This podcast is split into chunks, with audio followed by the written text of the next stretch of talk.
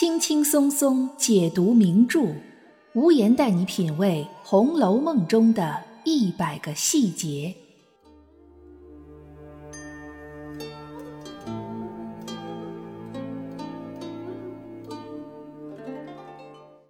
品读细节之美，发现别样红楼。大家好，我是暗夜无言，欢迎您收听《红楼梦》中的一百个细节。曹雪芹特别擅长一种串珠式的写作手法。所谓串珠式，就是用一件小事儿将众多人物串联在一起。这种写作手法有点像电影里的长镜头。看到这里的时候，会让人感觉到目不暇接，一气呵成，让人舍不得眨眼。今天我们就来说说采用了这种写作方法的非常精彩的第七十一回“嫌隙人有心生嫌隙”。让我们看看这一回曹雪芹用一根线都串起了哪些人。所谓的嫌隙人，所指的究竟是谁？首先，无言带大家回顾一下。嫌隙人有心生嫌隙这一回的大概情节，说起来也很简单，就是赶上贾母过生日，尤氏从宁国府过来荣国府这边帮忙。晚上尤氏进大观园吃饭时，发现彩灯还点着，园子的角门还开着。由于考虑到消防和安全，便让小丫头去找管事儿的奶奶。结果管事儿奶奶们已经散了，各回各家了。小丫头便让两个值夜班的婆子去叫。结果这两个婆子因为是宁府里的尤氏指使他们，他们一点儿也不害怕尤氏，也不尊重尤氏，不想去，便把小丫头一顿责备。小丫头很生气，后果很严重。虽然尤氏消了气之后不想追究了。但这件事儿还是辗转被凤姐儿知道了，于是凤姐儿吩咐把两个婆子捆起来，等贾母过完生日就给尤氏送去，任凭她发落。结果这事儿又被邢夫人知道了，邢夫人一直就对凤姐儿不满，加上之前帮着贾赦要鸳鸯没要到，碰了一鼻子灰，心里正憋着气呢。于是就在一大帮给贾母祝寿的主子奴仆跟前，故意提起了这件事儿，说凤姐儿不应该在贾母过生日的时候惩罚老婆子们，显得特别不敬老，劝她还是放了吧。邢夫人说完这番话就扬长而去，而凤姐被邢夫人说的面红耳赤，当众没脸，觉得又委屈又灰心，不由得被气哭了。从表面上看起来，回目标题里的嫌隙人，也就是心里有不满和怨气，故意要挑事儿的人，似乎说的正是邢夫人。邢夫人这个人，在贾府里是一个很另类的存在。她虽然不是贾赦的原配，但却是贾赦的田房，也就是续弦娶的正妻，地位和大家出身的王夫人是一样的。甚至因为贾赦袭了荣国公的爵位，邢夫人的地位其实还应该比王夫人略高一些。但是邢夫人并不是一个端庄持重的人，书里说她秉性愚弱，也就是愚蠢又懦弱。除了知道毫无底线的顺从贾赦以外，再就是拼了命的敛财。书里又说她。儿女奴仆一人不靠，一言不听。的确，通篇看下来，没见过邢夫人喜欢过谁，信任过谁。贾琏她不喜欢，迎春她压根儿不管。贾琏的弟弟贾从唯一一次正面出场，就是被邢夫人不分青红皂白劈头一顿臭骂。对侄女邢岫烟不闻不问。而对王熙凤这个儿媳妇儿，他更是怎么看怎么不顺眼。所以邢夫人的确是个嫌隙人。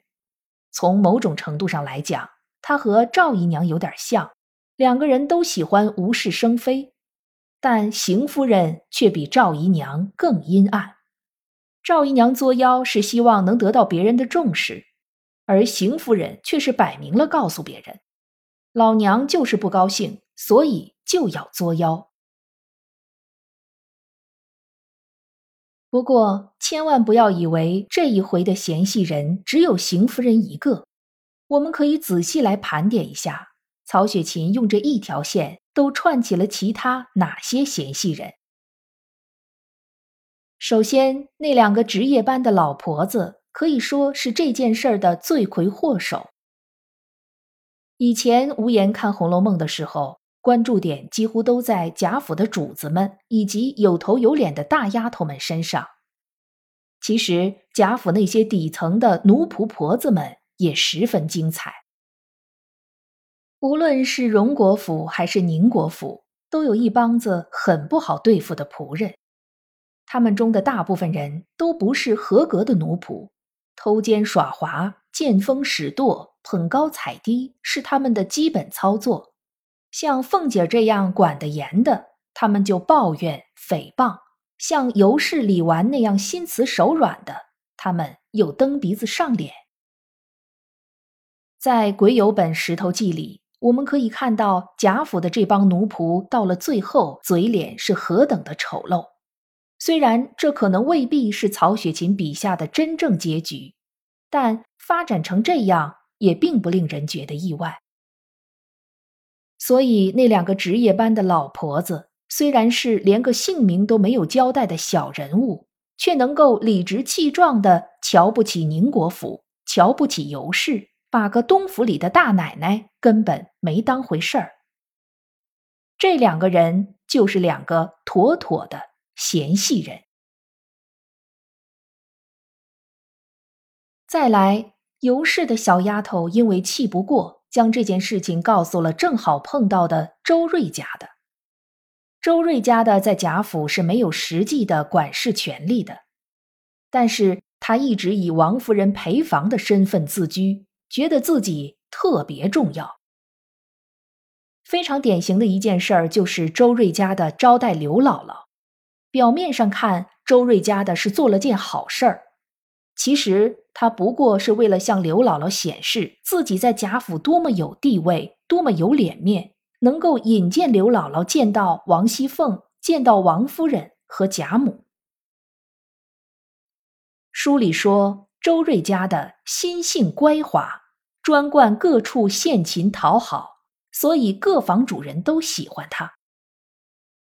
其实，如果我们的现实生活中有这种人，可要格外留意了。表面上，这种人会献殷勤讨好别人，可实际上，他们只是为了显示自己很重要、很有地位，却未必是真心相待。就比如这件事儿，周瑞家的就应该做到大事化小、息事宁人。再说这件事儿和他根本就八竿子打不着边儿，但他却一路飞跑着找到了尤氏。说道：“可了不得，气坏了奶奶了，偏我不在跟前，且打他们几个耳刮子，再等过了这几天算账。”他这几句话摆明了就是火上浇油。其实，即使周瑞家的当时在跟前，他也没有权利打人家的耳刮子，因为他根本不管园子里的事儿，没有这个权利。在尤氏那里煽风点火完了还不算，周瑞家的转头就将这件事儿告诉了王熙凤。其实那时尤氏已经不想深究了，但周瑞家的却自作主张越俎代庖。当王熙凤决定把那两个老婆子捆起来等待发落后，书里说周瑞家的平时就和这几个人不和，所以他非常亢奋。一边让人把那两个婆子捆了，一边又擅自做主，让人去叫管事儿的林之孝家的来。这个周瑞家的真是生怕天下太平了，显不出他的重要性来，务必要将事情搞大。这样的人要是不算嫌隙人，那天底下也就没有嫌隙人了。林之孝家的本来已经回家休息了，大半夜的又被叫出来，不知道发生了什么大事儿，赶忙去了凤姐那里。但其实凤姐根本没叫他进来，已经睡下了，便转而让他去见李纨，因为当时李纨和探春正帮忙管着大观园里的事儿。由事件惊动了林之孝家的，心里过意不去，便让林之孝家的回去，说已经没事儿了。一头雾水的林之孝家的只好转身回去，谁料想半路却遇到了赵姨娘。林之孝家的作为贾府二管家林之孝的媳妇儿，自己本身也是大观园的管家，在贾府是很有身份的奴仆，而且他一向行事谨慎，为人持重。按理说这件事儿不会让他有什么想法，但偏偏赵姨娘横空出世，来了一顿言语挑唆。这事儿也值一个屁！开恩呢就不理论。心窄些儿，也不过打几下就完了，也值得叫你进来。你快歇下去，我也不留你吃茶了。林之孝家的听了这番话，心里多少会有些不舒服。于是后面那两个婆子的女儿来哭着求他的时候，他才会一反常态的帮助了那两个女孩。赵姨娘肯定是个嫌隙人，无疑了。而林之孝家的这回也没经得住赵姨娘的忽悠蛊惑，当了一回嫌隙人。林之孝家的指点那两个婆子的女儿去找一个叫费婆子的，这个费婆子是其中一个被处罚的婆子的亲家母，同时也是邢夫人的陪房。书里说，费婆子原是个不大安静的。不大安静的这几个字，就已经能够充分的说明这个费婆子也是个嫌隙人。她先是隔着墙大骂了一阵，充分显示了一下自己的泼妇本质，然后便跑到邢夫人那里添油加醋的去告状。这邢夫人本来心里就老大不自在，这么一来更是有了把柄，必然要作一下妖了。她这一作妖不要紧。让王熙凤当众下不来台，充分感受到了身边人对她的恶意。这件事儿使得王熙凤刚刚见了点起色的身体又再次恶化了，相信和之后王熙凤的悲剧结局也是有着一定关系的。一件大观园里日常安全的小事儿，就像一条线穿起了一串珠子，将一堆嫌隙人揭露了出来。这个看似荣华富贵的大家庭，从正牌夫人到妾室姨娘，从管家奶奶到太太的陪房，从小丫头到值班的婆子，从荣国府到宁国府，到处都充斥着怨气满满的嫌隙人，把整个贾府搞得乌烟瘴气、乱七八糟，真是没一个是省油的灯。说句公道话。王熙凤虽然被人诟病说太过于心狠手辣，但对付贾府这些嫌隙人，要是不用点雷霆手段，还真容易辖制不住。而王熙凤后来因为生病而渐渐管不了这些人，从某种意义上来说，就意味着贾家必然的衰败。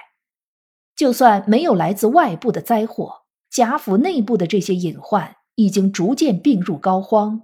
药石无医了。您觉得贾府上下还有哪些人可以称作是专门挑事儿的嫌隙人呢？可以在评论区给我留言，您的参与会让节目更有意义。